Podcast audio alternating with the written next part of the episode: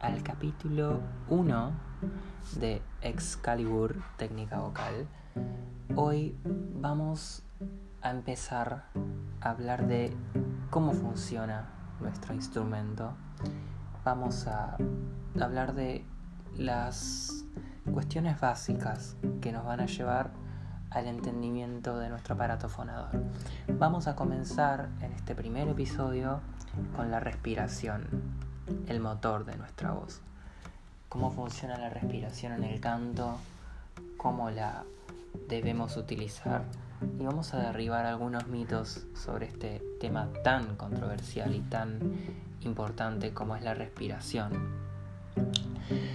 Para empezar, cuando hablamos de respiración, vamos a hablar de que la respiración siempre es algo que sucede, es algo que es involuntario eh, la mayoría del tiempo. En este momento estamos respirando y básicamente no nos estamos dando cuenta.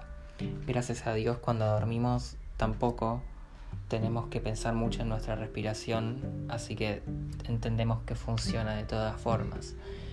En el canto va a pasar algo similar. Nuestra respiración va a ser lo más orgánica y natural posible. Pero, ¿qué es lo que sucede con la respiración en el canto? Que es una, un asunto que nos vuelve un poco locos a todos. La respiración en el canto capaz está muy sobrevalorada o se habla mucho sobre cómo controlarla porque es el motor de nuestra voz. La voz es aire y sin aire no hay fonación. Entonces vamos a entender que para el canto la respiración es muy importante. Teniendo en cuenta esto, vamos a hablar sobre cómo funciona la respiración en líneas generales y vamos a ver qué cosas aplicaríamos a nuestro librito de técnica vocal y qué cosas no. Cuando inhalamos y exhalamos, inhalamos claramente oxígeno y exhalamos dióxido de carbono. El diafragma que es un músculo en forma de domo que está debajo de los pulmones, va a descender en la inhalación. Y en la exhalación va a volver a su posición de reposo, ¿sí? Y va a desactivar su función, va a, a volver a subir. Entonces, ese diafragma cuando nosotros inhalamos va a dejarles espacio a los pulmones para que absorban el aire y para que lo contengan. Y una vez que ya el aire es expulsado por el impulso ¿sí? que genera este diafragma, va a contraerse y el diafragma va a volver a su estado de relajación. Bien, el proceso de respiración es muy sencillo.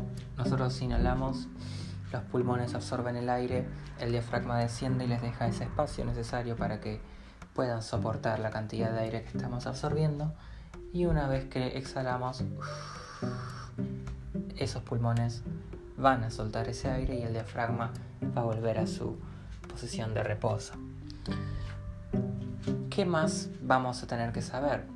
Vamos a tener que saber que nuestro abdomen, nuestra cavidad torácica, también parte del abdomen más bajo, va a estar activa la mayoría del tiempo, ya que es un movimiento natural de expansión que se genera en toda la zona abdominal en el proceso de respiración. Siempre vamos a sentir, por ejemplo, que nuestras costillas se expanden un poco, que nuestro abdomen se mueve de distintas formas. Vamos a notar si inspiramos que nuestra panza se hincha un poco y esto es totalmente normal.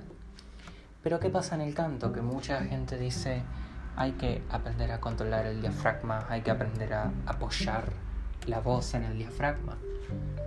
Por lo general dicen esto viniendo de escuelas ortodoxas como la antigua técnica italiana de canto, la antigua técnica alemana de canto, entre otras, que hay que mantener el diafragma abajo para apoyar la voz. Esto, por cuestiones biológicas, no es cierto, ya que nosotros no podemos sostener abajo el diafragma porque si no dejaríamos de respirar, básicamente. Entonces no hay una forma de forzar ese diafragma y intentar sostenerlo conscientemente con el abdomen. Entonces, toda tensión que generemos en el abdomen, ya por intentar presionar o sostener algún tipo de cosa al momento de fonar, va a generar tensión. Y esa tensión va a generar constricción en la laringe. Sus cuerdas, las cuerdas vocales falsas, que son dos pliegues por encima al costado de las cuerdas vocales, van a decir no podemos soportar tanta presión y van a cerrarse y van a crear mucha constricción y va a hacer que el aire no tenga un flujo eh, balanceado y eso va a generar que tengamos picazón, molestia, que nuestra voz se fatigue, va a generar incluso que a la larga se puedan generar daños. Entonces, esta cuestión de presionar con el abdomen para sostener algo en nuestra voz es totalmente falsa. El diafragma como tal, como ya veníamos hablando antes, es un músculo totalmente involuntario. Funciona solo todo el tiempo, no, no hay una forma de controlar ese diafragma. Entonces, cuando hablamos de respiración en el canto, nos referimos a la administración del aire, que no es nada más ni nada menos que la inhalación. Tener la conciencia de cuándo tomamos el aire, en qué momentos lo tomamos y cuánto aire tomamos. Porque cada sonido en nuestra voz va a llevar distintas cantidades de aire. No es lo mismo hacer notas graves muy profundas que hacer un falsete, no es lo mismo hacer falsete que hacer belting o que hacer voz mixta. Siempre cada cosa, cada sonido que generemos va a llevar una cantidad de aire distinta. Entonces, si somos conscientes de cuánto aire tomamos, vamos a ser conscientes de nuestra respiración. Pero no es que podamos controlar directamente y apoyar nuestra voz con el abdomen o con el diafragma o algo relacionado a eso.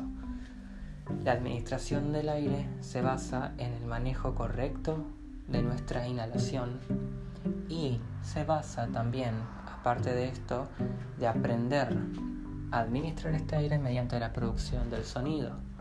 Siempre que trabajemos nuestra respiración debe haber sonido de por medio ya que si solo trabajamos respiración sin sonido de por medio, podemos crear hábitos que nos pueden generar a que, por ejemplo, larguemos más aire del que, necesitamos o que tomemos más aire del que necesitamos.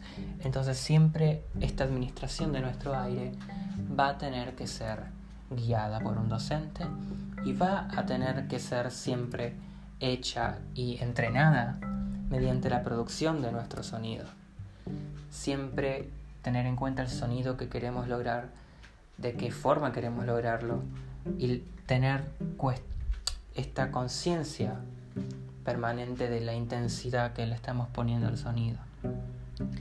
Este episodio fue dirigido a todas esas personas que tienen dudas con la respiración, con cómo funciona el sistema respiratorio y por qué hay ciertas cuestiones como el apoyo en el diafragma que anatómicamente y físicamente no tienen sentido y que fueron refutadas científicamente hace bastante tiempo ya.